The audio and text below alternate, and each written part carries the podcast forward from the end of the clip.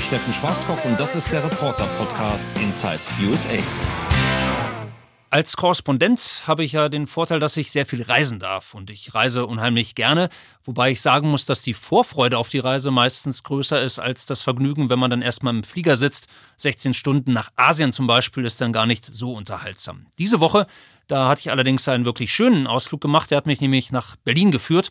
Und äh, das ist nett natürlich, weil ich Kollegen treffen kann, weil ich die Familie ein bisschen treffen kann, ein bisschen arbeite, natürlich so ein bisschen nebenbei. Und vor allem, ich habe mit meiner Kollegin Tatjana Ohm zusammengesessen, unserer Chefmoderatorin in der Urania. Und da haben wir miteinander gesprochen und diskutiert über Donald Trump und über Europa und was Donald Trump mit Europa macht. Und das war ganz interessant, vor allem deshalb, weil ich nicht nur eine Minute 20 oder eine Minute 30 reden durfte, wie es sonst oftmals ist bei Live-Schalten, sondern richtig ausführlich. Und ich glaube, das war eine ganz spannende Geschichte. Also Vorhang auf.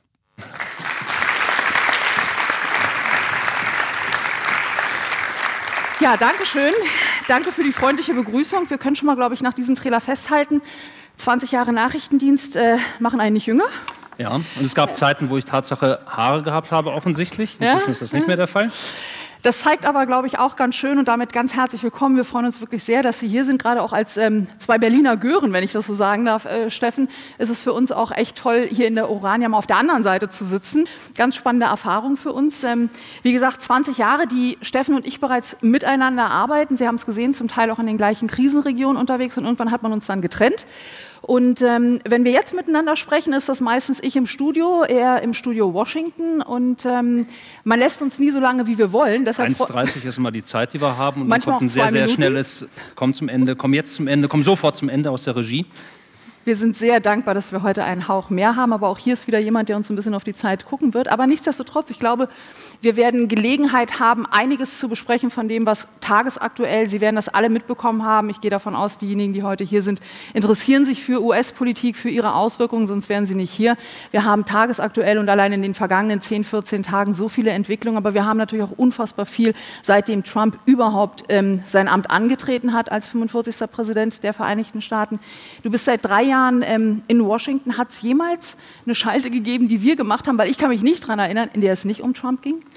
Also ich habe vorhin drüber nachgedacht und äh, bin zum Ergebnis gekommen, es waren, glaube ich, einige Schalten. Ich habe mir das von der Dokumentation mal ausrechnen lassen. In diesen drei Jahren äh, waren es äh, 185 Nächte, die ich quasi gearbeitet habe, große Teile dann auch mit dir verbracht. Und das Lustige ist, dass ähm, egal worüber man spricht, gefühlt... Seine Frau weiß davon. Also. Ja, ich komme ja wieder. Ähm, dass man gefühlt, äh, selbst wenn du beim Thema Fußball wärst, irgendwann immer bei Donald Trump äh, landest, weil Donald Trump hat irgendwie mit allem irgendwie zu tun und wenn er nichts damit zu tun hat, dann gibt es immer noch Leute, die ihn dafür verantwortlich machen. Also äh, insofern viele schlaflose Nächte, um äh, im Wortspiel zu bleiben, äh, die ich mit dir verbracht habe. Sechs Stunden Zeitunterschied, nicht immer eine Freude, wenn man um 1 Uhr nachts äh, dort sitzt äh, vor der Kamera. Ähm, viele schalten, das darf ich unter uns, glaube ich, mal verraten, mache ich inzwischen von zu Hause, also nicht direkt vom Weißen Haus, sondern unten im Spielzimmer. Ähm, wo Playmobil rumliegt, wo Lego rumliegt. Äh, und da mache ich dann auch meine Live-Schalten, Monitor hinter mir, Kamera vor mir, paar Lichter an. So kann man auch äh, Fernsehen machen zwischendurch. Das mag die Gemahlin ganz besonders. Da kann ich dann zwischen den Live-Schalten den Abwasch machen, die, den Geschirrspüler ausräumen und so weiter und so fort. Also ähm, auf jeden Fall ist Donald Trump jemand, der mich beschäftigt und ich glaube auch weiter beschäftigen wird. Ich würde ganz gern zum Einstieg mal ein bisschen den Spieß umdrehen und äh, Sie jetzt nicht alle auf die Bühne holen, aber Ihnen äh, mal eine Frage stellen. Ich würde einfach um Handzeichen bitten, wer von Ihnen glaubt denn, wir haben noch ein bisschen Zeit, äh, anderthalb Jahre bis zur nächsten Wahl, aber wer von Ihnen glaubt denn, dass Donald Trump wiedergewählt wird? Jo. Hm? jo. Und wer von Ihnen, wenn er denn US-Bürger wäre, würde Trump denn wählen? Auch ein dickes Ja. Ich würde eins, zwei, drei, vier, fünf, da hinten sehe ich auch noch ein. Das ist so ein bisschen, ähm, würde ich sagen, als ob ich eine Umfrage in Washington machen würde. In Washington muss man wissen, mehr als 90 äh, Prozent, genau genommen 94 Prozent äh, der Menschen, die in Washington leben, haben Hillary Clinton äh, gewählt und äh, der Rest äh, hat dann Tatsache 6 Prozent Donald Trump auch die Stimme gegeben. Aber interessanterweise, wenn man ähm, in Washington lebt, aber dann ein bisschen rausfährt, ähm, aus Maryland, dann kommt man nach Pennsylvania, plötzlich ist man in einer ganz anderen Welt. Da ist man raus aus dieser Blase Washington und äh, da spürt man eine ganz andere Stimmung. Interessanterweise die Stimmung ähm, 2016, viele haben gesagt, ach, äh, Trump wähle ich nicht, haben ihn trotzdem gewählt.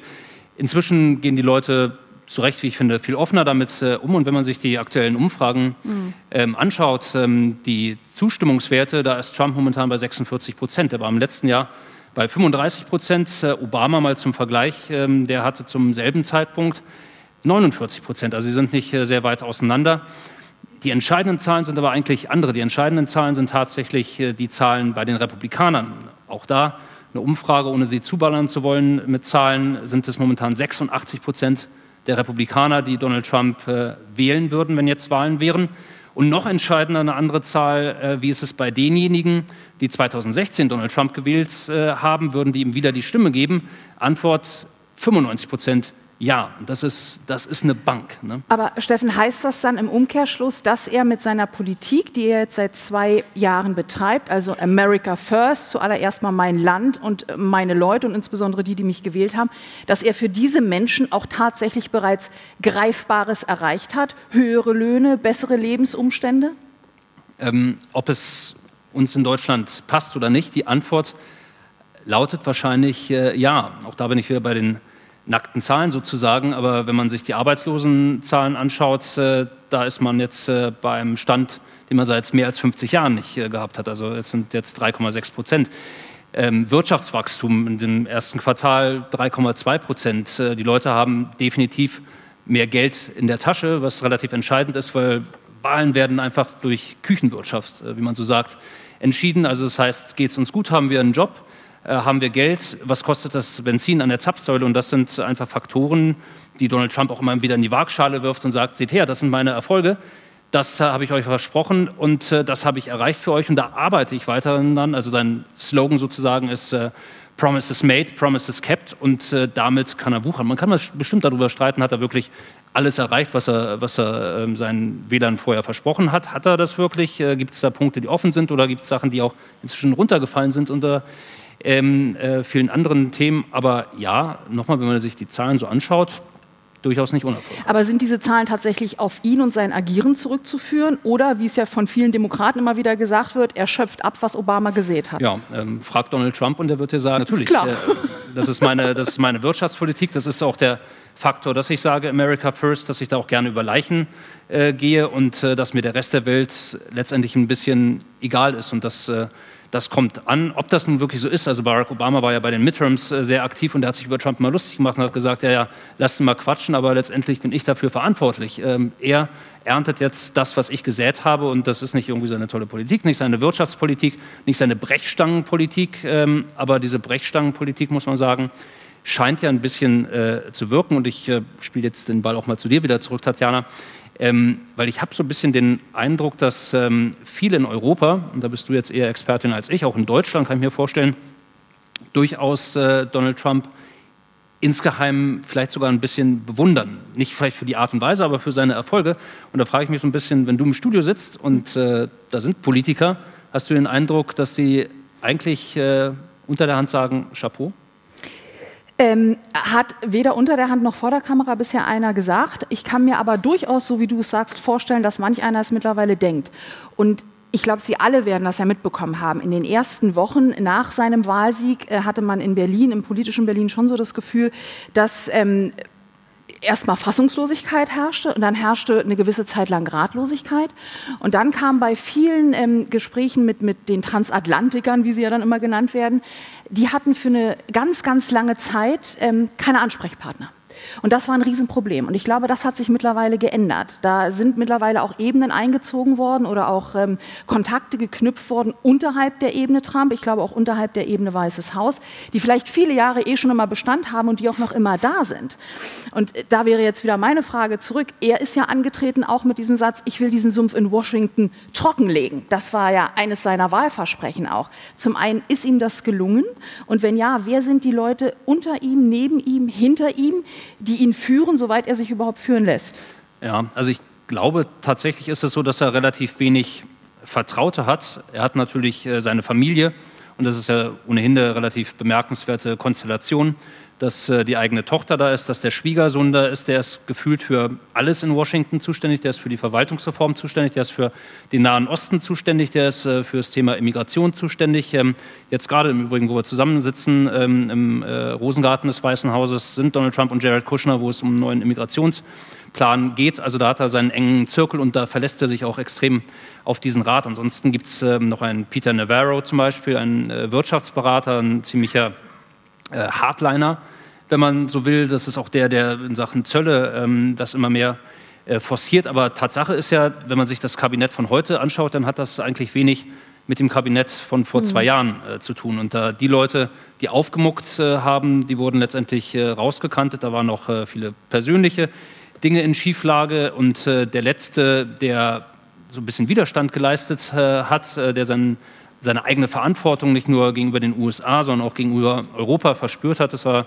Verteidigungsminister äh, Mattis. Ähm, ganz interessant, wir haben ja in Washington ab und zu äh, auch Hintergrundgespräche, wenn deutsche Minister da sind. Zuletzt war äh, äh Frau von der Leyen äh, zu Gast und ähm, eigentlich darf ich das nicht machen, weil es ja ein Gespräch unter dreien ist, wir aber sind wir sind ja auch äh, im, im, kleinen Kreis hier, deswegen kann ich das ja einfach mal weitertragen. Und die sagte, das war einer, ähm, auf den nicht nur Verlass war, sondern auch einer in der Administration, der Ahnung hat. Und das ist äh, schon ein bemerkenswerter Satz, wenn da eine Ministerin äh, letztendlich ähm, sagt, okay, da sind viele Leute, aber die haben alle nicht so den richtigen Tiefgang. Also Donald Trump als Präsident muss man auch sagen, kann er, kann er jetzt nicht überall in der Materie drin sein. Gut, ich weiß nicht, ob Frau von der Leyen diejenige ist, die über Ahnung sprechen sollte im Moment, ja, aber gut, das nur am Rande. Aber die hatte zumindest den Eindruck, da ist ein Ansprechpartner, da ist einer, der äh, weiß, was in Europa passiert, der weiß, was in den USA passiert, der in allen Themen zu Hause ist. Und äh, davon gibt es halt relativ wenige. Und ähm, jetzt, ähm, ich möchte mitnichten behaupten, dass da nur Speichellecker sind und äh, nur Leute sind, die Ja und Amen rufen. Es sind natürlich Leute da, die Einfluss äh, versuchen zu äh, nehmen. Da ist äh, John Bolton, der nationale Sicherheitsberater, Mike Pompeo als Außenminister, äh, auch ein Schwergewicht mit Sicherheit.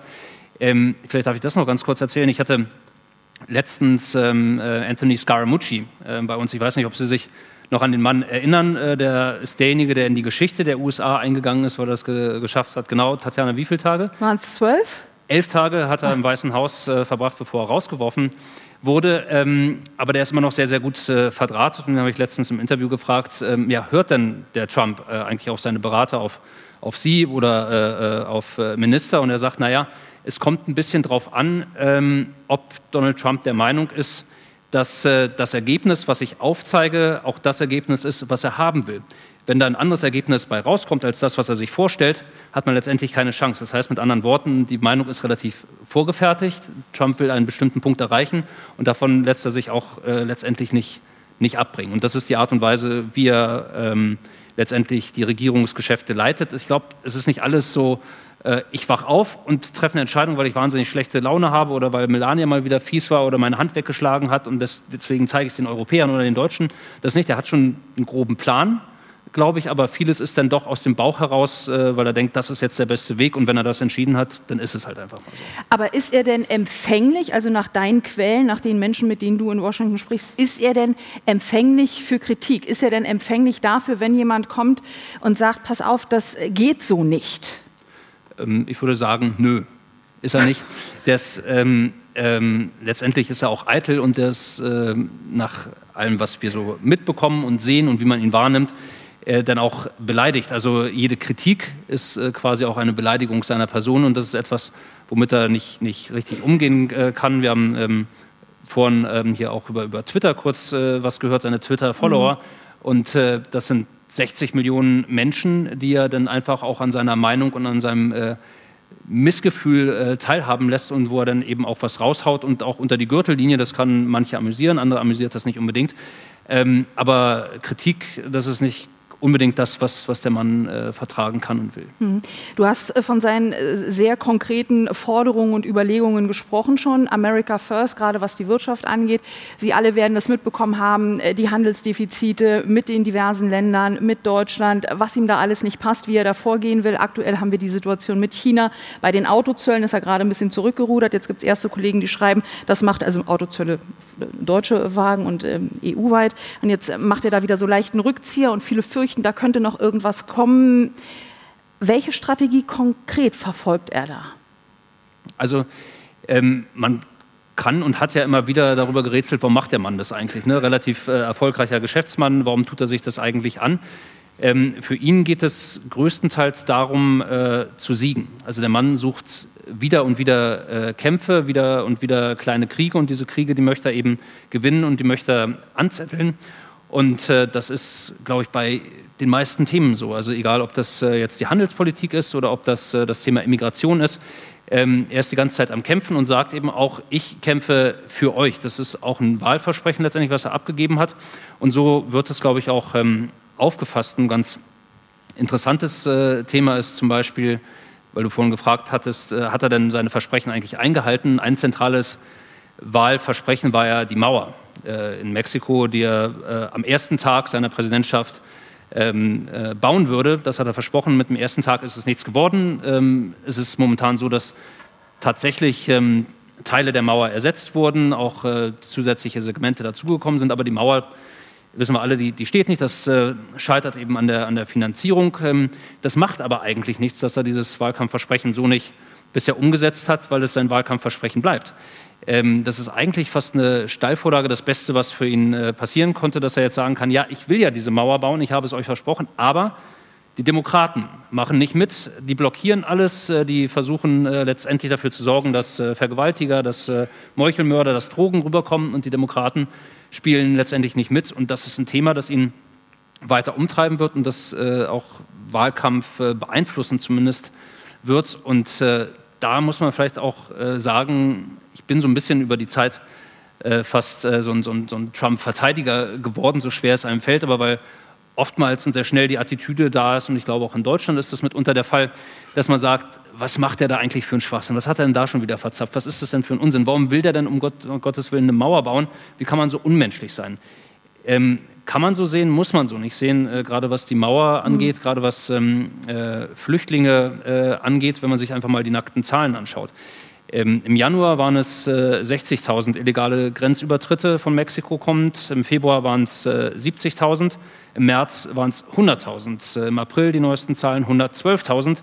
Das ist ein steter Anstieg. Und das sind übers Jahr betrachtet, rechnet man jetzt mit 1,5 Milliarden, 1,5 Millionen pardon, Menschen, die über die Grenze kommen, die illegal über die Grenze kommen, äh, gar nicht gezählt diejenigen, die gar nicht aufgegriffen werden von der äh, Grenzpolizei. Und äh, wenn Donald Trump dann sagt, ja, äh, wir haben da mal ein Problem, äh, das ist ein nationaler Notstand, dann kann man natürlich sagen, um Gottes Willen stimmt nicht. Dann kann man aber auch sagen, ja, da irgendwas läuft da suboptimal da muss was gemacht werden. Der Donald Trump sagt ja nicht, äh, wir wollen keine Immigration, er sagt, äh, wir wollen keine illegalen Immigranten und äh, dass da was passieren muss an der, an der Mauer, das glaube ich, äh, ist ziemlich offensichtlich oder an der Grenze, dass da was passieren muss, ob das eine Mauer ist oder was anderes. Ähm, aber dass da ein Missstand äh, ist, das ist, glaube ich, durchaus da. Und da muss man manchmal auch den Schritt zurücktreten und sagen, okay, fair enough. Ähm, da hat er vielleicht gar nicht so Unrecht. Mhm. Worauf viele natürlich hier in Europa in, und wir konkret hier in Deutschland schauen, ist all das, ähm, was er auch außenpolitisch dann macht, was uns dann vielleicht eben auch direkt oder indirekt betrifft. Einiges an Krisen, was wir im Moment haben, ganz vorne natürlich im Augenblick der Iran. Ähm, da hatten wir äh, US-Außenminister Pompeo, der irgendwie Russland verschoben hat, weil es ihm wichtiger war, mit den EU-Außenministern zu treffen. Fühlen die sich dann da gebauchpinselt? Werden die ernst genommen? Die Meinung Europas, derjenigen Länder, die an dieser Atomprogramm, äh, an diesem Vertrag, an dem, was da aufgesetzt wurde, einst äh, beteiligt gewesen sind, nimmt man ernst, was Europa sagt und an Bedenken hat? Oder ist das mehr so, ich sage euch, was wir machen werden und nehmt es hin? Ich glaube eher, eher Letztes. Also das hat man ja beim Alleingang äh, vor genau einem Jahr gesehen.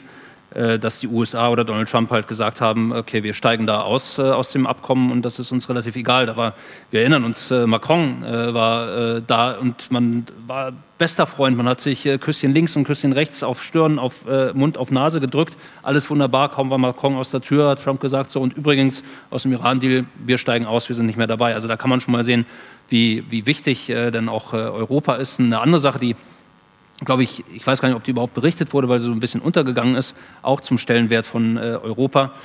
Ähm, es gibt ja in Washington auch einen EU-Botschafter. Ne? Es gibt äh, von jedem Land natürlich einen Botschafter und äh, im protokollarischen Ranking wurde der EU-Botschafter einfach mal herabgestuft. Ähm, der war vorher auf Ebene quasi der ähm, einzelnen Nationen Inzwischen kann sich der EU-Botschafter hinten anstellen im protokollarischen Protokoll und ist bei äh, äh, Menschenrechtsorganisationen und sonst wo angesiedelt, weil man einfach die EU, habe ich den Eindruck, äh, nicht wirklich ernst nimmt. Ähm, aber man kann natürlich auch die Frage dann zurückstellen, ähm, und das stelle ich dann an dich zurück, die, die Frage, hast du denn den Eindruck, dass äh, ähm, die EU überhaupt oder dass äh, einzelne Außenminister überhaupt einen Plan haben? Also außer zu sagen, ich finde es nicht gut, kriegst du Reaktionen mit, wo man sagt, okay, die hauen jetzt aber auf den Putz und wir haben jetzt wirklich einen nee. Plan? Also nach, man möge mich nachher gerne korrigieren, aber mein Gefühl ist äh, nein, weil die EU ja nach wie vor, wir haben zwar eine EU-Außenbeauftragte mit Frau Federica Mogherini, noch, das wird sich ja dann nach der EU-Wahl ändern, da wird jemand anders dann kommen, sehr wahrscheinlich, aber ähm, es gibt ja überhaupt keine EU, eine gemeinsame EU-Außenpolitik. Und solange wie ich die nicht habe, kann ich auch nicht mit der Faust auf den Tisch hauen und sagen, zum einen, wir wollen äh, beteiligt werden an Gesprächen, beziehungsweise wir haben diese und jene Überlegungen. Dafür sind viel zu viele einzelne nationale Interessen, die noch immer da sind. Das mag man gut finden, das mag man schlecht finden, aber das ist einfach der Fakt. Also ich erkenne keine gemeinsame Linie, auch wenn man das natürlich immer versucht so darzustellen. Aber ähm, das würde, ich glaube, alles würde etwas anders ablaufen, wenn es das, wenn es das gäbe. Eine echte gemeinsame, auf EU-Ebene ausgearbeitete gemeinsame Außenpolitik. Ja, und da das äh, offenbar nicht der Fall ist, ist in, eben auch die Wahrnehmung in, in Washington so. Also man hält die Europäische Union ohnehin, glaube ich, für so ein merkwürdiges Gebilde. Ich bin mir nicht sicher, ob Donald Trump weiß, wie viele Nationen da drin sind und äh, die Tatsache, dass die alle irgendwie miteinander sprechen, bevor mhm. sie überhaupt eine Entscheidung treffen und dass Deutschland mit Frankreich sprechen muss und dann Italien noch was zu sagen hat und dann die Ungarn und so weiter, das ist ihm alles ähm, inzwischen, glaube ich, klarer geworden, dass es nicht so funktioniert, dass wir einfach mal einen Deal machen mit Deutschland oder einen Deal machen hier oder da.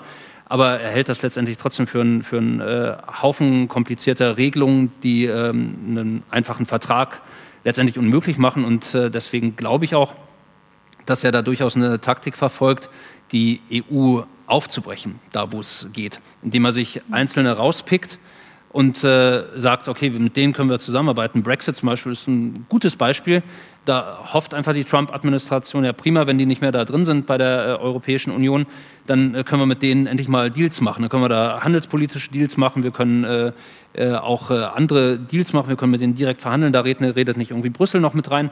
Und mit anderen Nationen ist es genauso. Also solche Leute ähm, aus, mal, aus, Italien, aus Ungarn, aus Polen, die sind gern gesehene Gäste ähm, der polnische Premier äh, Duda, äh, der war im September da, der hat jetzt wieder eine Einladung vom Weißen Haus äh, bekommen, wird äh, im Juni wieder da sein. Ähm, der kommt zweimal innerhalb von wenigen Monaten. Äh, die Bundeskanzlerin, die ist jetzt ähm, Ende des Monats in äh, Harvard, ähm, lässt aber Washington aus, weil sie auch keine Einladung bekommen hat. Also gibt es auch keinen Grund, nach Washington zu kommen. Also fliegt sie von Harvard direkt wieder nach Berlin zurück. Und das, das, zeigt auch, glaube ich, wer ist denn eigentlich wichtig äh, für die Trump-Administration und wer ist nicht wichtig und äh, was ist da für ein Plan dahinter? Wichtig äh, für Trump ist offensichtlich ja auch, wenn wir schon beim Außenpolitischen sind, sind Begegnungen mit ähm, anderen Staatschefs, ähm, von denen er mit denen er sich, wie soll ich sagen, auf einer Augenhöhe sieht oder gemeinsam unter, unterwegs sieht, wenn es darum auch geht, wie man, wie man regiert. Also sein Febel für Putin einige Zeit, seine Versuche mit ähm, Nordkoreas Kim zusammenzukommen. Du warst bei all diesen Treffen mit vor Ort, du warst in Singapur, in Vietnam, in Helsinki beim Treffen äh, mit äh, Putin. Ist denn da eine konkretere Strategie erkennbar dahinter? Also ich glaube, der Grundgedanke ist ganz einfach und der ist so auch nicht zu verteufeln es ist besser, mit Leuten zu sprechen, als mit Leuten nicht zu sprechen. Und äh, das ist keine so schlechte Sache in, Sach in Sachen Nordkorea. Klar, da gibt es natürlich äh, jede Menge Kritik, gab es im Vorfeld, weil man äh, dann auch Kim eine Bühne schafft äh, letztendlich und dem auf Augenhöhe äh, begegnet. Das ist vor allem das, was die Nordkoreaner äh, haben wollten. Aber grundsätzlich zu sagen, okay, nachdem keiner meiner Vorgänger mit Nordkorea überhaupt ins Gespräch gekommen ist und die Tests mehr wurden, da müssen wir das zumindest mal probieren, finde ich jetzt gar nicht äh, so doof, um es mal platt zu formulieren, äh, sich einfach mal zusammen hinzusetzen und das auszuloten, dass das Ganze jetzt nicht so funktioniert, wie er hofft. Das ist eine andere Geschichte, die aber auch ähm, ganz interessant an Kleinigkeiten äh, bei Nordkorea zum Beispiel ähm, gescheitert ist. In Hanoi, da war es eben nicht nur das große Ganze, dass äh, Nordkorea gerne wollte, dass die äh, Sanktionen aufgehoben äh, werden und dass man dann nicht näher gekommen ist, sondern Nordkorea hatte auch sehr konkrete, interessante Forderungen. Zum Beispiel wollten sie vertraglich festgehalten haben, dass amerikanische Basketballer regelmäßig in Nordkorea spielen. Oder sie wollten festgehalten haben, dass amerikanische Orchester regelmäßig nach Pyongyang äh, reisen. Und äh, da stellt man sich das mal vor, da geht es um Atomwaffen. Dann kommt er, ja, aber wir wollen dann jetzt gerne, äh, wenn es doch irgendwie geht, äh, ein paar Basketballer hier haben.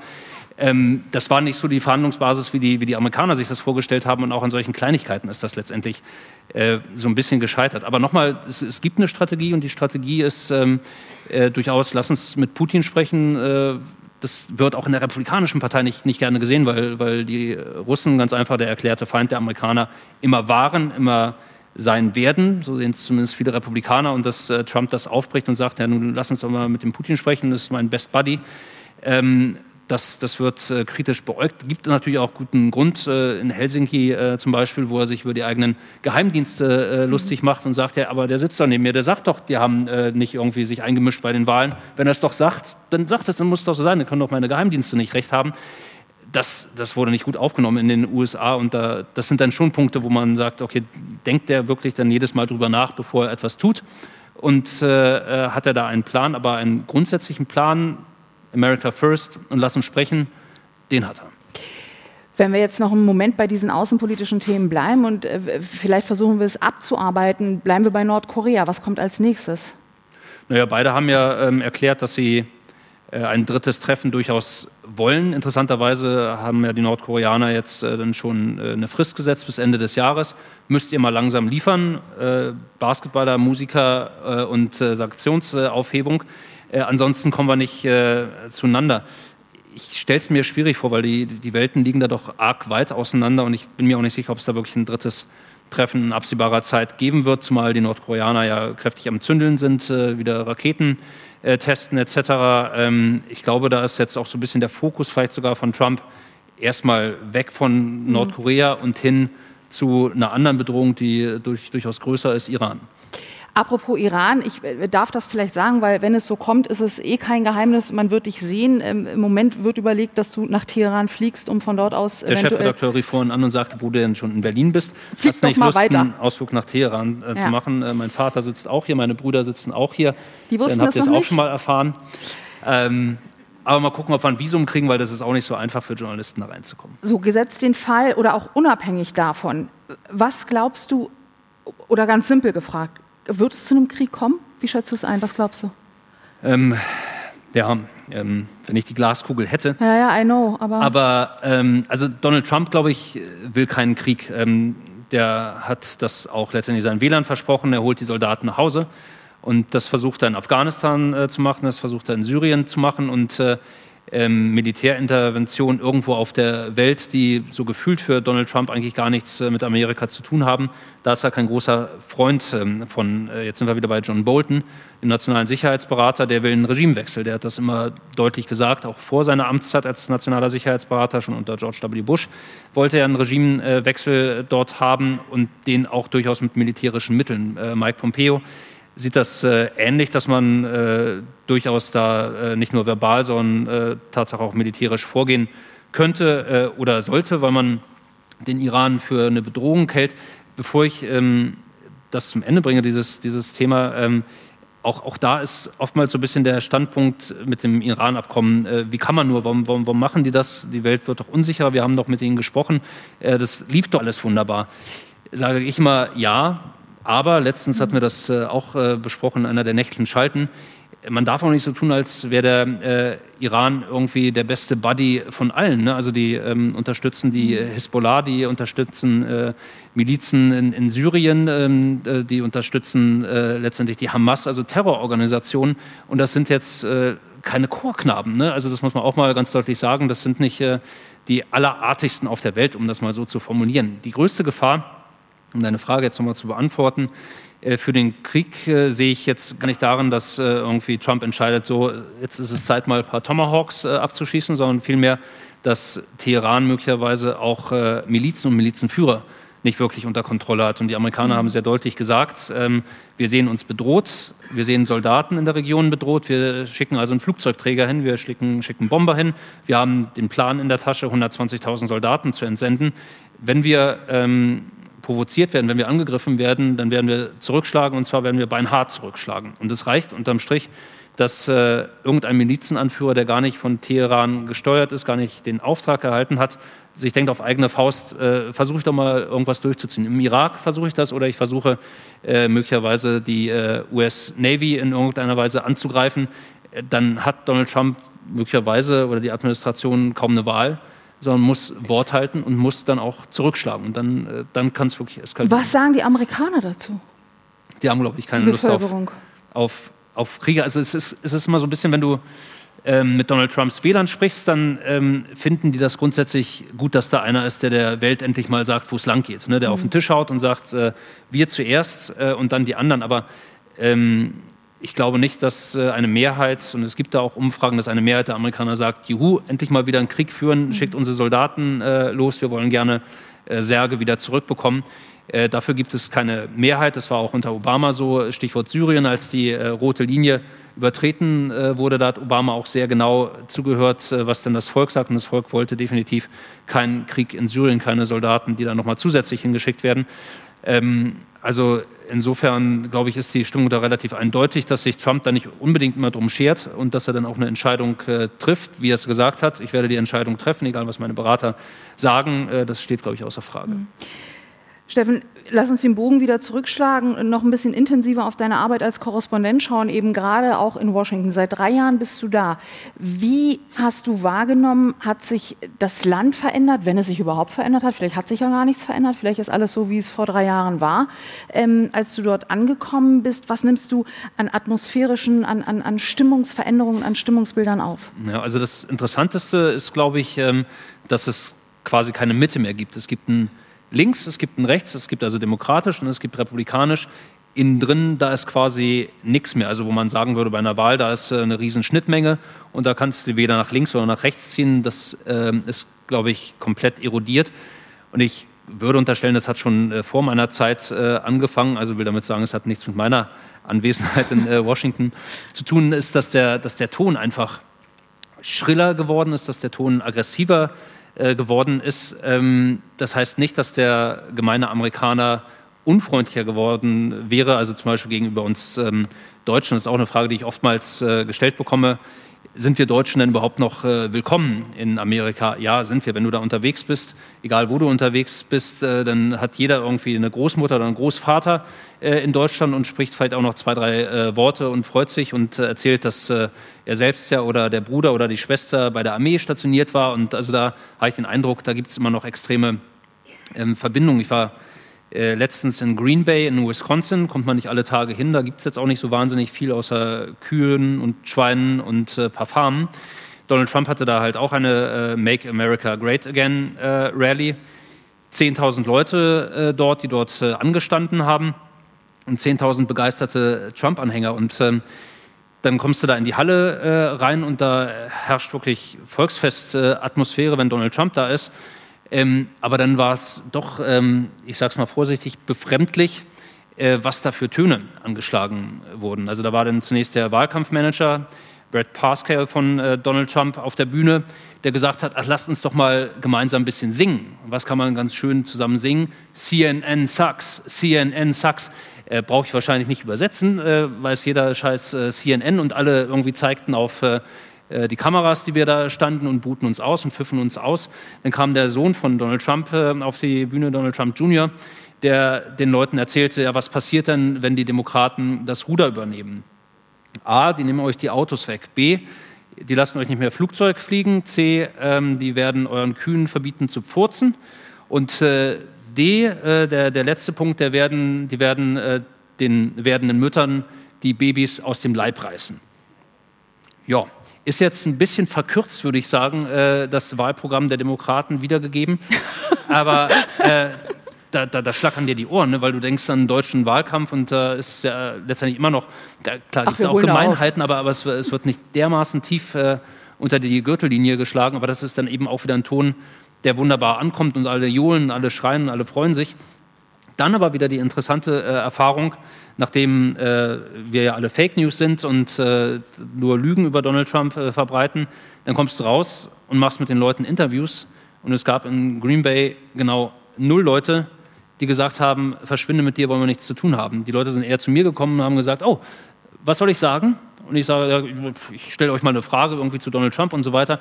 Wo, wo bist denn her? Na, aus Deutschland. Ja, ist ja super. Und dann ging halt wieder Großmutter, Großvater ähm, äh, in der Armee und so weiter los von vorne. Ähm, aber da sind die halt wahnsinnig offen. Ne? Also, und das, das, die leben da auch in zwei Welten. Einmal diese aggressive Trump-Welt, wo die wirklich aufgeputscht wie nach einem Fußballspiel da oder beim Fußballspiel sind, kommen sie aber raus und du sprichst mit denen, ist die, ist die Welt in Ordnung. Also will damit sagen, ähm, das macht mir dann auch Spaß, da unterwegs zu sein. Und das musst du letztendlich auch machen, weil wenn du da in Washington bist, dann äh, kriegst du eigentlich gar nicht mit, wie die Stimmung im Lande ist. Und wenn du da bist, da kriegst du viel mehr mit. Und insofern ist das immer eine tolle Sache. Wie viel bekommt man mit oder wie viel beschäftigt man sich jetzt wahrscheinlich wieder ein bisschen mehr eigentlich mit den Demokraten? Da hatte ich so das Gefühl, dass nach der Wahl Clinton abgesägt, die verschwanden komplett von der Bildfläche. Jetzt sorgen sie für Schlagzeilen, weil sie unfassbare 23 äh, Menschen haben, die unbedingt äh, Präsident werden wollen. Äh, ich bin mir sicher, da kommen noch ein, zwei dazu. Äh, wo stehen die im Moment und wie beobachtest du die?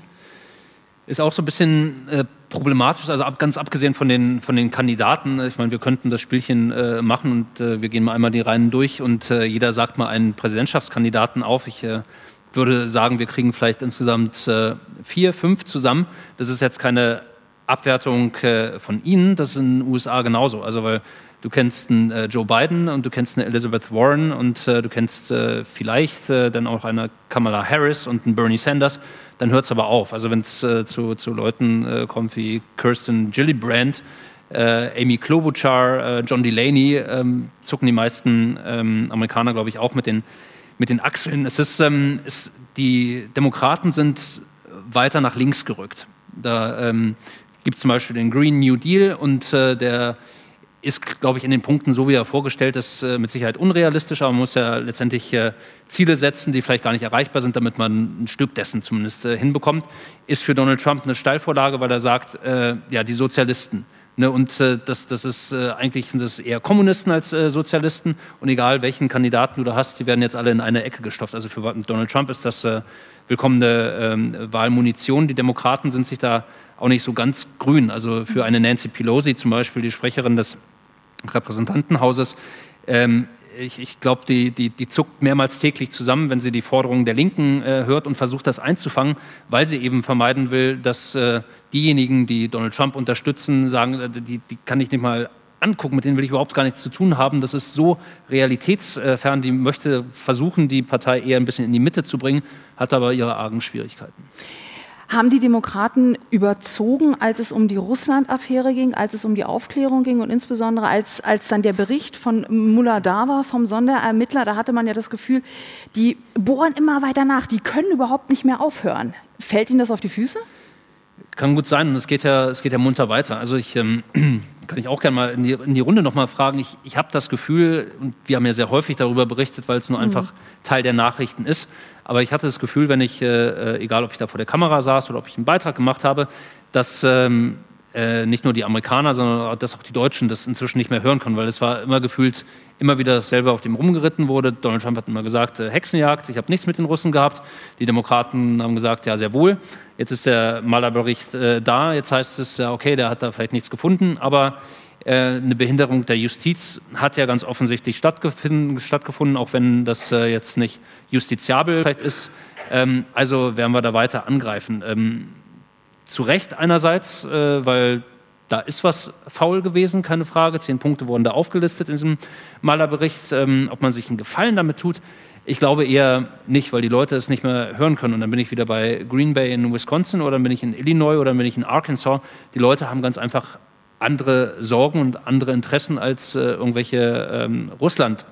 Ähm, Untersuchungen und Ermittlungen, das, mhm. das, die, für die Leute ist das abgeschlossen. Die sagen, ich kann das nicht mehr hören, ich will das nicht mehr hören, ich schalte da den Fernseher aus oder aber ich schalte eben nur den Sender ein, wo das nicht ständig thematisiert wird. 40 Prozent aller äh, Republikaner ähm, gucken Fox News, das ist äh, dann halt äh, die Informationsquelle. Ein großer Teil informiert sich beim Präsidenten selbst. Und äh, deswegen, die haben da, was dieses Thema angeht, glaube ich, komplett abgeschaltet und das geht hier rein und da wieder raus. Wenn man auf die Republikanische Partei äh, schaut, wie gehen die mittlerweile mit Trump um, mit seiner Art des Regierens, auch mit seiner Art Politik zu machen und zu gestalten? Ich meine, der, der ist ja aus dem Nichts gekommen, kein Politiker, komplett unbefleckt und hat den Laden einfach mal aufgemischt und das Land übernommen. Ja, und die Partei hat dann inzwischen auch übernommen. Es gab ja extreme Widerstände in der Republikanischen Partei, weil man ähm, ganz flach formuliert Donald Trump auch für verrückt gehalten hat. Äh, und, äh, aber der hat einfach mal den äh, Vorwahlkampf gewonnen und die Republikaner haben zähneknirschend ihn dann akzeptiert. Inzwischen ist man an einem anderen Punkt, glaube ich, angelangt, dass man ähm, weiß, das geht gar nicht ohne Donald Trump. Äh, viele äh, Abgeordnete, viele Senatoren überlegen sich sehr, sehr gut, äh, riskiere ich den Kampf mit Donald Trump ähm, oder fällt mir das zu Hause auf die Füße? Also äh, sage ich, ähm, ja, mit der Gesundheitsreform äh, da einfach die jetzt komplett abzuschaffen, äh, stimme ich dafür oder stimme ich dagegen? Gehe ich dann wieder mit Donald Trump oder gegen Donald Trump? Was die Mauer angeht, sind auch nicht alle Republikaner für eine Mauer. Trotzdem haben die Probleme zu sagen, das ist äh, ja einfach mal ein Unsinn. Wir können da keine Mauer bauen, das ist nicht zu finanzieren. Das äh, bringt letztendlich auch nicht viel, weil sie einfach Sorge haben, dass bei ihnen zu Hause im Wahlkreis die Leute Donald Trump unterstützen. Und wenn sie nicht Donald Trump unterstützen, dann haben sie einfach mal ein veritables Problem zu Hause. Also der hat die äh, relativ eingenordet und es äh, ist ziemlich zugeschnitten auf Donald Trump. Es gibt ein paar Aus Reißer. Äh, Tatsache, die, das sind die üblichen Verdächtigen, würde ich mal sagen, die mhm. nichts mehr zu verlieren haben, die äh, sagen dann, wie es ihrer Meinung nach ist und die bieten ihm dann auch die Stirn. Und äh, der Mitch McConnell, der ähm, Mehrheitsführer im Senat, auch der hat ab und zu Anwandlungen, wo er sagt, ja, aber das geht so nicht, Herr Präsident. Aber ansonsten haben viele, glaube ich, die Tendenz inzwischen da doch eher zu kuschen. Das heißt ja auch der Vor Vorwahlkampf, wir sind da ja im Prinzip schon mittendrin. Also das ist äh, zwei, nicht mal mehr zwei Jahre sind es. Ja, anderthalb Jahre. Anderthalb Jahre. Also nicht mehr oder andersrum formuliert, äh, ganz schön lange noch. Solange, also seitdem ich mich intensiver mit amerikanischer Politik beschäftige, hat es in jedem Wahlkampf geheißen, so schmutzig und so unterirdisch und so furchtbar ist es noch nie gewesen. Und dann kam der nächste Wahlkampf und dann hieß es, oh mein Gott, das wird immer schlimmer, das wird immer schlimmer. Ist das, was wir erlebt haben in 2016 eigentlich überhaupt noch zu toppen? Wovon geht man denn da in Amerika aus? Och, ja. Ähm, da geht noch was. da, da, geht noch was, würde ich, würd ich sagen. Die Frage ist halt, worauf lassen sich die Demokraten ein? Also ähm, ähm, versucht man da jemanden zu finden im demokratischen Bewerberfeld, der mit den gleichen Mitteln kämpft? Oder wird es eher ein Joe Biden, dessen Botschaft jetzt äh, ist, ähm, wir wollen das Land wieder zusammenführen, ähm, wir müssen auch wieder auf unsere Alliierten äh, achten? Ähm, oder braucht man eher jemanden, der da auch ordentlich auf den Putz haut und äh, mit gleichem Kaliber zurückschießt. Also wenn man diese äh, Kandidaten nochmal durchgeht, ähm, ich habe jetzt schon einige erlebt äh, in, in, Washington und in anderen Bundesstaaten. Äh, Beto O'Rourke zum Beispiel, ein begnadeter Redner, ein langer Schlacks, ausgesprochen eloquent, der kann Leute begeistern. Das ist so ein bisschen der weiße Barack Obama. Ähm, ich weiß nicht, ob der kommt aus Texas, ob der letztendlich es schafft, wirklich auch die eigene Partei ähm, zu überzeugen. Dann ist da ein anderer, äh, wirklich bemerkenswerter junger Mann, 37 Jahre alt, Pete Buttigieg.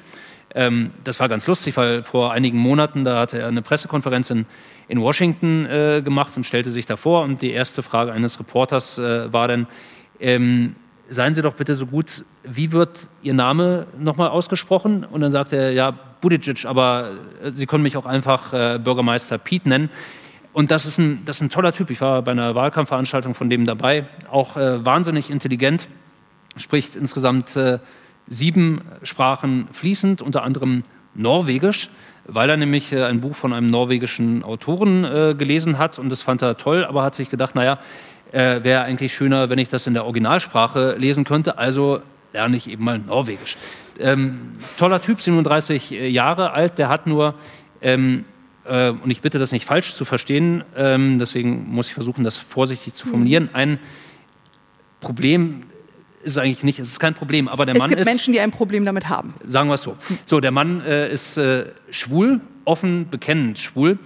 Ähm, hat, ist verheiratet, äh, hat seinen Partner, nimmt den Partner mit auf die äh, Bühne, äh, Casten heißt der und dann gibt es halt auch, wie man es äh, quasi mit der möglicherweise Next äh, First Lady machen würde, einen Kuss äh, und er hat da kein Problem mit, er geht extrem offen damit um, er hat das äh, auch erklärt, weil er dann natürlich von äh, Leuten wie Mike Pence angefeindet wurde, hat gesagt, na, ich habe versucht dagegen anzukämpfen, aber es hat nicht funktioniert, die Natur war da stärker Und wenn die Natur stärker ist, äh, das hat ganz offenbar der liebe Gott so eingerichtet. Und äh, wenn der liebe Gott das so will, dann habe ich irgendwann aufgehört, dagegen anzukämpfen und ich habe meinen Frieden damit gefunden. Und das ist gut so. Diese Argumentation macht durchaus Sinn. Bei vielen in Amerika ist das auch völlig in Ordnung. Ähm, jetzt stelle ich mir aber wieder den äh, weißen 70-jährigen Farmer in Kansas, in Arkansas, in Illinois, in Wisconsin vor die werden diesem Mann nicht die Stimme geben. Niemals äh, im religiösen Gürtel wird so ein Mann die Stimme bekommen, das ist, das ist schade, aber es wird nicht passieren. Und deswegen glaube ich, äh, wird man bei den Demokraten auch sehr gut überlegen, ob man so einen Mann aufstellt oder ob man dann eher einen Mann äh, aufstellt, der wieder das Establishment äh, repräsentiert, mhm. Joe Biden, auch jetzt nicht mehr der allerjüngste mit seinen 75 Jahren. Dann haben wir da noch einen Bernie Sanders mit 76 Jahren, auch seit gefühlten 200 Jahren äh, ist der äh, Senator und ist dabei. Das ist nicht so der, der große Wurf und deswegen ist das so ein bisschen äh, dieses Übel oder das Übel. Was ist das kleinere Übel? Ich persönlich glaube auch und äh, Donald Trump auch, nicht weil er mir das eingeflüstert hat, sondern weil er das wiederum Anthony Scaramucci gesagt hat und Anthony Scaramucci hat es mir gesagt. Der geht davon aus, ähm, dass es Biden wird. Deswegen hat er sich auch auf den schon eingeschossen mit äh, Sleepy Joe oder äh, Low Intelligence äh, Joe. Ähm, also er weiß schon, in welche Richtung er da feuert, weil er davon ausgeht, Joe Biden wird's. Steffen, du hattest ähm, die, die, diese Spaltung, die das Land erlebt, ja angesprochen. Und das ist, glaube ich, etwas, was, was wir vielleicht nicht in dieser Extremform, weil bei uns ja auch das äh, politische Parteiensystem noch ein anderes ist, äh, viel breiter auch aufgestellt ist. Aber nichtsdestotrotz, diese Spaltung, das Erodieren der Mitte, ähm, das, äh, das linke Lager, das vermeintliche, das vermeintlich rechte Lager und all das, äh, womit man sich da gegenübersteht, das ist ja etwas, was wir hier in Europa auch sehen. Ähm, quer durch, also mehr oder weniger, glaube ich, mittlerweile fast alle größeren Länder und durchaus auch kleineren Länder. Wenn du dir Amerika anschaust, und jetzt haben wir über Kandidaten gesprochen, wir haben über die Art und Weise des, des Regierens von Trump gesprochen. Zwei Fragen. Zum einen, glaubst du, man kann es wieder zusammenbringen? Wollen die Menschen das? Und ist es überhaupt notwendig? Also ähm, kann man das Rad der Geschichte zurückdrehen? Ähm, vermutlich nicht, würde ich äh, sagen, weil man eben äh, so weit auseinander ist, dass äh, teilweise Demokraten und Republikaner kaum noch miteinander sprechen. Also ich erlebe das in meiner Nachbarschaft. Äh, Sarah, eine Nachbarin, zutiefst demokratisch. ihre kleine Schwester lebt in Pennsylvania, ist zutiefst republikanisch. nach 2016, nach der Wahl, herrschte da Funkstille zwischen denen. Die haben drei Monate exakt nicht miteinander gesprochen, haben sich dann irgendwann entschieden, wir müssen uns als Geschwister zusammenraufen. Ähm, wir müssen irgendwie miteinander zurechtkommen. Äh, lass uns miteinander sprechen, aber nicht über Politik sprechen. Das äh, hat man so vereinbart und das zeigt so ein bisschen dieser Riss, der durch eine Familie läuft, der aber auch durch das ganze Land läuft. Und das müsste schon wirklich ein äh, großer Versöhner daherkommen. Das, äh, ein Mensch wie Barack Obama hat letztendlich, ähm, ob er wollte oder nicht, die Nation auch gespalten. Ja. Ne, der hat äh, und der hat mitnichten alles äh, richtig gemacht. Der hat sich, glaube ich, nicht ähm, äh, wirklich ähm, bewusst dafür entschieden, das Land zu spalten, aber es ist äh, passiert. Äh, da sind äh, die weißen, äh, die weiße Mittelschicht, die ist irgendwie gefühlt hinten runtergefallen. Die fühlte sich dann nicht wahrgenommen äh, von Barack Obama und das hat unter ihm schon begonnen. Und dieses Erodieren der Mitte, das, ist, das geht seit 10, 15, 20 Jahren ein schleichender Prozess. Unter Trump wurde das jetzt noch einmal ähm, deutlich beschleunigt, das Ganze ich weiß nicht genau, wer da jetzt daherkommen würde von den Demokraten, der dann von den Republikanern auch äh, so akzeptiert wurde, dass man sagt, das ist unser Präsident. Äh, momentan mhm. sagen äh, 50 Prozent, das ist unser Präsident, 50 Prozent sagen, äh, ich kann mit dem Mann nichts anfangen. Also ich bin mir nicht sicher, ob man da ähm, irgendwie das Rad der Geschichte zurückdrehen kann oder ob es eher dahin geht, ich muss noch schriller werden, äh, um Trump möglicherweise zu übertrumpfen. Ähm, sonst äh, werde ich gar nicht gehört. Also ich glaube, wir nehmen eher die Entwicklung. Ich weiß nicht, in Europa, wenn man sich die, die Parteien anschaut und wenn man sich äh, die äh, Wahl jetzt äh, anschaut in, in, in anderthalb äh, Wochen, ich habe das Gefühl, dass man da einen ähnlichen Weg geht, dass man bei, auch bei Parteien durchaus so ein bisschen nach Amerika schielt und guckt, was, was macht er da eigentlich, wäre das nicht auch ein Modell für uns? Mit Sicherheit die eine oder andere Partei, wobei ich glaube, Sie müssen gar nicht äh, drüber schauen, weil hier einfach in Europa und in, in, vielen einzelnen Ländern so viel passiert, wo, wo eben, was ja dann immer als, als die, die populistischen Parteien, die da mit einem Mal ähm, so sehr im Kommen sind, ähm, ich habe immer ein bisschen ein Problem mit diesem Wort populistisch. Mhm. Ähm, also die neueren Parteien, sage ich mal, bei uns ist es die AfD, ähm, wir haben die Front National, die in Frankreich nur wahrlich kein neues äh, Phänomen ist, äh, die FPÖ, die in Österreich ja mit in der Regierung sitzt, wir haben einen Viktor Orban, der eine sehr, sehr dezidierte Haltung hat äh, und damit auch bei vielen anhängt, auch innerhalb der eigenen europäischen Volksparteien ähm, Familie. Aber ich glaube, was wirklich vergleichbar ist, ist einfach, dass du unglaublich viele Menschen hast, die sich von dem, was wir als etablierte Parteien bezeichnen. Und ich glaube, hier in Deutschland können wir von Volksparteien ja schon gar nicht mehr sprechen. Deshalb sage ich bewusst etablierte Parteien. Die fühlen sich von denen einfach nicht mehr angesprochen. Und ich glaube, das ist vergleichbar mit dem, was auch in Amerika passiert ist. Auch bei der Wahl von Trump, glaube ich, ging es überhaupt nicht um die Republikanische Partei, sondern es ging um jemanden, der da war, der komplett anders war, der versprochen hat, ich räume auf. Und es ging zeitgleich eben auch darum, den anderen zu zeigen, nee, ihr nicht mehr weil du hast Obama angesprochen und ich glaube, das ist so ein bisschen das, was auch hier so in den letzten 20, 25 Jahren passiert ist, unheimlich viel dieses Political Correctness. Mhm. Und mein Eindruck ist, dass viele Menschen damit nichts anfangen können, dass es ihnen zu weit gegangen ist, dass sie da ein Problem mit haben und dass sie das Gefühl haben, dieses PC steht vor allem und über allem, was meine eigentlichen wirklichen Probleme angeht. Und das, was mich wirklich angeht, wird nicht mehr beachtet von der Politik. Und daraus resultiert eben dieses, nee, dann was anderes. Mhm. Und wenn es euch wehtut. Und das ist ja das, was Donald Trump wirklich äh, perfekt inszeniert, als eben nicht der von da oben, sondern der, der hier irgendwo. Obwohl das ja Quargeburt ist. Ja, das, er ist ja ist, kein einfacher das, Mensch das, aus dem Volk. Und das ist das, das Interessante, dass er ja letztendlich äh, äh, auch äh, Millionär, dass er Milliardär ist, dass er letztendlich mit dem gemeinen Farmer, um beim Beispiel zu bleiben, gar nicht viel zu tun hat, aber das Bild, das er trotzdem vermittelt ist, ich bin einer von euch und wir kämpfen gegen die da, gegen den Sumpf und so weiter. Ähm, also man muss schon sagen, er macht das extrem geschickt. Ne? Und er spricht, ähm, ist ja bekannt, die, die Sprache der Leute, das wird auch weiterhin geschätzt, dass er eben kein Blatt vor den Mund nimmt und dass er eben auch austeilen kann und dass er das sagt, was ihm äh, in den Sinn kommt, äh, was dazu führt, dass da natürlich auch manches äh, bei rum und rauskommt, ähm, was einfach mal nicht der Tatsache und der Wahrheit entspricht. Ähm, um auch nochmal die Geschichte äh, Green Bay äh, ins Spiel zu bringen. Es gibt von der Washington Post ähm, so einen Lügentracker sozusagen und äh, da sitzen halt äh, Kollegen in der Redaktion, die die ganze Zeit einfach nur darauf achten, äh, Wahrheit oder nicht Wahrheit, äh, was er da von sich gibt.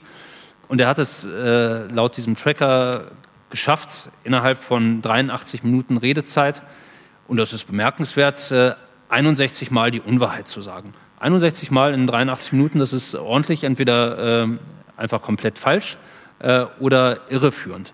Und äh, das macht aber für die Leute letztendlich keinen Unterschied. Das macht auch für Donald Trump dann keinen Unterschied. Und da ist wieder der Punkt so ein bisschen, wo ich sage, der äh, meint das manchmal gar nicht so böse. Ähm, manchmal plappert er einfach drauf los und erzählt irgendwas und ob es stimmt oder nicht, äh, sei es drum. Gar nicht so lange her im Weißen Haus. Ähm, das war, glaube ich, als äh, NATO-Generalsekretär Stoltenberg da war. Und dann kam wieder die Frage von einem Reporter, äh, ja, was ist denn mit Deutschland? Gefundenes Fressen für Donald Trump äh, und sagt, ja, es geht ja überhaupt nicht und äh, die haben äh, irgendwie Militärausgaben von 0,9 Prozent ihres BIP. Die Zahl stimmt auch nicht, aber es ist auf jeden Fall wenig, das wollte er sagen und damit hat er dann ja auch gewissermaßen äh, recht. Und er sagte, ich, ich liebe aber Deutschland und ich liebe die Bundeskanzlerin und Sie wissen ja alle, mein Vater kommt auch aus äh, Deutschland, ich, ich bin den Deutschen extrem eng verbunden. Und es war so kurz die Reaktion so, Schweigen im Oval Office? Donald Trumps Vater kommt also aus Deutschland. Und dann überlegten alle und kamen zu der Erkenntnis, nö, stimmt nicht. Ist einfach der, der Großvater war es. Ne? Äh, aber äh, Donald Trump sagt halt trotzdem, es war sein Vater, denkt sich nichts dabei und äh, ist halt so. Ne? Raus aus dem Mund und äh, ob es nun war es oder nicht, äh, aus Versehen. Steffen. Kann ja mal passieren, dass man Großvater, Vater verwechselt. Ne? Sag dann nicht zu laut, dein Vater sitzt hier. Ähm, Steffen, abschließend, bevor wir das Publikum vielleicht auch noch ähm, weiter einbinden wollen. Wir versuchen als Journalist natürlich immer objektiv und neutral zu sein. Bei einer Persönlichkeit wie Donald Trump ist das, glaube ich, manchmal nicht so ganz einfach. Wie hat sich dein Bild und deine Herangehensweise, die journalistische tagtägliche Arbeit mit Präsident Trump in den vergangenen drei Jahren verändert? Na, es ist keine einfache ähm, Zusammenarbeit, um das mal so zu sagen, jetzt nicht mit Donald Trump persönlich, aber mit dem Weißen Haus. Das liegt ganz einfach daran, äh, nicht, dass er Medien generell nicht mag. Das ist auch so ein äh, Irrglaube. Ähm, der gibt mehr Pressekonferenzen und spricht mehr mit äh, äh Medienvertretern und verbringt mehr Zeit mit ihnen, als Barack Obama das getan hat. Keine ähm, öffentlichen Pressekonferenzen, aber jedes Mal wenn er irgendwo hinreist, und er reist relativ viel, wenn er zum Marine One äh, am Weißen Haus rübergeht, dann macht er gerne den Abstecher zu den Reportern, dann schreien alle durcheinander. Äh, er hört die Frage, die er hören will, oder gibt die Antwort, die er gerne geben will, ob es gefragt wurde oder nicht. Benutzt natürlich äh, auch äh, die, die Reporter da äh, und die lassen sich natürlich auch gerne benutzen, weil das alles live übertragen wird, das ist alles Sendezeit, das ist alles äh, Wahlkampf, der, der nichts kostet, aber er kommuniziert extrem viel mit den Medien, ähm, mit den einheimischen Medien, wohlgemerkt nicht mit den ausländischen Medien, weil es einfach Fakt ist, was ähm, die Deutschen oder was die Franzosen oder was die Japaner oder die Australier über Donald Trump denken, das ist relativ Schnuppe. Ne? Also es ist äh, Donald Trump Schnuppe, es ist dem Weißen Haus Schnuppe und deswegen ist es für die auch nicht wichtig, äh, dass ein deutscher Reporter oder ein britischer Reporter oder wer auch immer mit dabei ist. Also das merkst du halt bei Akkreditierungen zum Beispiel. Du musst mal einen Antrag stellen, wenn du ins Weiße Haus willst zu einer Pressekonferenz und äh, du kannst Glück haben und äh, du kriegst eine Antwort, äh, mal eine Absage, mal eine Zusage. Du kannst äh, Pech haben, du kriegst gar keine Antwort. Du kannst äh, Glück und Pech haben, du kriegst eine Antwort, eine Bestätigung, kommst am Weißen Haus an und dann bist du trotzdem auf der Liste nicht drauf das ist eine harte äh, Nuss, die es da zu knacken gibt, um da überhaupt Zugang zu haben. Man versucht es dann immer über Umwege letztendlich und äh, äh, ich kenne jetzt ein, zwei Leute im Verteidigungsministerium, äh, du hast ab und zu Hintergrundgespräche, an denen du ähm, teilnimmst, äh, du versuchst solche Leute wie den Scaramucci äh, dir dazu zu holen, die dann äh, auch ein paar Insider geben, aber man hat es nicht so wirklich leicht und deswegen tut es sowieso immer gut, dann eben auch mit der Basis zu sprechen, mit denen zu sprechen, äh, die Donald Trump äh, wählen oder die ihn nicht wählen. Es äh, ist ja nicht so, dass ich nur den Republikanern und den Trumpisten hinterherjage, sondern den gemeinen Amerikanern generell. Aber es ist nicht immer ganz, ganz einfach, um wirklich an Informationen ranzukommen. Ähm, und ich glaube auch, dass, dass, dass das nicht besser wird im Laufe der Zeit, sondern eher schwieriger jetzt, wo der Wahlkampf immer mehr Fahrt aufnimmt. Ich glaube, du hast das ganz gut im Griff. Bisher hatte er auf alle meine Fragen eine Antwort. Ein schlaues Gesicht äh, reicht ja manchmal aus. Ne? Liebes Publikum, wir haben, glaube ich, noch 10 Minuten, vielleicht 15 Minuten. Das Licht geht jetzt auch an, weil wir darum gebeten haben, wenn jemand Fragen stellen möchte, würden wir auch gerne die Gesichter sehen dazu.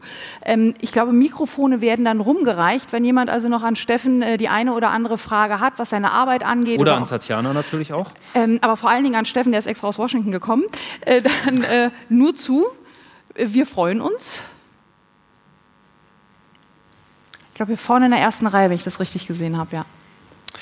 Ähm, in Ihrem Podcast ähm, spielen Sie häufig auch Ausschnitte von Ihrer Familie ein. Lassen Sie während Ihres gesamten Alltages ein Mikrofon mitlaufen oder sind das extra ähm, nochmal im Nachhinein nachgestellte Auf, äh, Aufzeichnungen? Äh, ähm, weil es ja teilweise auch in der Schule zum Beispiel ist oder beim Training, wo Sie dann warten. Ja. Also es ist äh, Tatsache so, dass ich, äh, dass ich immer Futter brauche und ich muss ja das quasi auch beweisen, was ich da erzähle. Und äh, wenn ich über die Familie spreche, dann ist es äh, auch so, dass ich, dass ich dann Tatsache das äh, Handy ab und zu zücke und das da irgendwie hinlege. Die Kinder lassen sich da sowieso jetzt nicht so groß äh, irritieren. Die Gemahlin, die reagiert da dann doch ein bisschen kritischer, wenn sie dann meinen Podcast hört und sagt, äh, was hast du da gemacht? Das kannst du doch nicht, das kannst du doch nicht in, in, deinem Podcast verwenden. Also da gibt es dann ab und zu mal eine, eine, eine Mischstimmung. Ansonsten lasse ich das immer gerne mitlaufen. Also in einem Podcast zum Beispiel auch, wo ich ähm, die Schule überfallen äh, habe. Kann ich vielleicht ganz kurz erzählen, weil wir sind ja inzwischen extrem amerikanisiert und machen bei allen mit, was in Amerika äh, ist. Letztens war ich in der Schule Sackhüpfen beauftragt, hat mir auch großen Spaß gemacht. Gibt es da Fotos von? Da gibt es äh, auch Beweisfotos äh, von, war eine verantwortungsvolle Aufgabe, aber es gibt auch, und da sind wir schon wieder fast bei einem ernsteren äh, äh, Thema, ähm, es gibt ja ständig irgendwie Amokläufe, äh, Menschen, die mit Waffen in Schulen äh, laufen und so weiter. Und deswegen gab es auch ein ähm, äh, Active Shooter Training bei uns äh, in der Schule. Wir kamen, meine Frau und ich, etwas äh, später hin. Das war ein Training für die Eltern und für die Lehrer. Die Turnhalle war schon voll und die, die, die Trainer, die waren auch schon da. Es gab, wie es dann oftmals so üblich ist, eben nur noch äh, Platz in der ersten Reihe. Also setze ich mich in die erste Reihe. Und äh, wie es natürlich kommen muss, dann sagt der, der, der, der, der Coach, äh, der Instructor, äh, haben Sie mal eine Minute für mich, äh, kommen Sie doch mal nach hinten. Und drückt er mir eine Waffe in die Hand und sagt, okay, ich äh, äh, erzähle jetzt erstmal fünf Minuten ein bisschen was und dann kommen Sie rein und fuchteln mit der Waffe rum und drohen uns alle zu erschießen. Das ist, also, das ist eigentlich nicht so mein, mein Ding. Er sagte, doch, doch, das wird jetzt gemacht. Also dachte ich, okay, dann, dann, dann mache ich das, dann, dann, dann erschieße ich jetzt eben mal äh, alle, habe dann aber das Handy äh, vorher angemacht und habe das äh, mitgeschnitten, wie ich dann da reinrenne und äh, mit meiner äh, da laut rumschreie und so weiter, bis dann Gott sei Dank irgendwann, bevor ich da niedergerungen wurde, dann der Instructor gesagt hat, äh, ja vielen Dank, das war jetzt nur Schauspielerei. Es ist immer noch so, dass Eltern mich ansprechen, letztens beim Schullauf fünf Kilometer laufen, der eine Vater kommt zu mir und sagt, ich muss Ihnen das sagen, aber ich kriege eine Gänsehaut, wenn ich Sie sehe. ja, schönes Lob. Ne? Also ich versuche das einfach äh, immer, wenn es irgendwie geht, äh, mitzuschneiden und nicht nachzustellen, weil es dann auch an Authentizität äh, verliert. Jo. Weitere Fragen? Hier ganz auf der anderen Seite. Da gibt es noch Bewegung hier ein bisschen. Ja, könnten Sie bitte noch etwas sagen zur Klimapolitik, zur Sozialpolitik und zur Gesundheitspolitik von Trump? Und ich habe äh, eine Minute 30 äh, dafür. ähm, nach uns die Sintflut. Ähm, ich versuche ähm, für alle da zu sein, aber letztendlich bin ich äh, nur für die da, die mich wieder wählen äh, wollen. Und äh, das dritte, Gesundheitspolitik. Er hat ja versucht äh, und versucht das äh, immer noch, Obamacare abzuschaffen. Bemerkenswerterweise ist ihm das äh, in zwei Jahren äh, nicht geglückt. Er hat äh, Obamacare die Finanzierung entzogen, aber die, die, die Säulen sind letztendlich noch da. Ähm, ich glaube, bei der Gesundheitspolitik ist es so wie bei vielen anderen Feldern auch, wo er sagt, ich habe ich habe einen Plan und die Gesundheitspolitik, die wird so gut, wie sie noch nie war und alle werden davon profitieren und jeder bekommt das auf ihn zugeschnittene Modell und niemand muss etwas zahlen, was er nicht zahlen will. Ähm, einen konkreten Plan haben die Republikaner mal vorgestellt, der wurde dann äh, letztendlich geerdet, ist nicht zustande gekommen. Ähm, ich glaube, er hat da wie bei anderen Bereichen auch Nahostpolitik nicht eine richtige Vorstellung. Ich entschuldige mich, wenn ich das schon wieder vom Thema ein bisschen abkomme. Ähm, aber als Netanyahu zum ersten Mal da war, da sagte er auch dann, ja Benjamin, wir, wir werden da einen Deal machen mit äh, den Palästinensern und mit euch. Und Benjamin stand da und sagte, mm okay, mal gucken. Äh, aus dem Deal ist bis heute nicht wirklich was geworden. Klimapolitik, da geht es letztendlich äh, nur darum, äh, die Wirtschaft zu pushen, Arbeitsplätze zu, zu schaffen.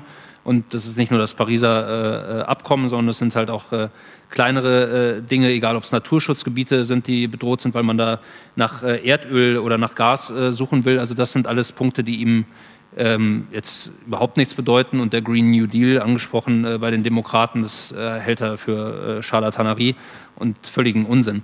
Ähm, ich bitte nachzunehmen, ich glaube, alle drei Themen kriege ich jetzt wahrscheinlich nicht, nicht ausreichend beantwortet. Ähm, aber es sind, glaube ich, Themen, die ihm nicht wichtig sind. Gesundheitspolitik ist aber ein wahnsinnig wichtiges Thema für viele Menschen, weil es einfach darum geht, äh, wer zahlt denn, äh, wenn ich krank bin. Das war bei den Midterms so, dass es ein entscheidendes Thema war und das wird mit Sicherheit auch wieder zum äh, Thema im Wahlkampf. Ähm, ja, vielleicht kurz vorab. Ich bin auch begeisterter Hörer Ihres Podcasts. Und ähm, meine Frage wäre jetzt, Sie hatten ja am Anfang das Publikum gefragt, wer glaubt, dass Donald Trump wiedergewählt wird. Ich glaube es nicht, aber ich befürchte es. Ähm, und meine Frage wäre jetzt, wie sehr glauben Sie, wird diese America First Politik Amerikas Stellung als Supermacht gefährden? Weil ich glaube, dass eine zweite Amtszeit von Donald Trump mit dem ganzen Schaden, den er, den er jetzt schon angerichtet hat, ähm, so ein bisschen, ja, vielleicht der Anfang vom Ende Amerikas, äh, nicht, nicht Amerikas direkt, aber vielleicht der Stellung Amerikas als Supermacht in der westlichen Welt?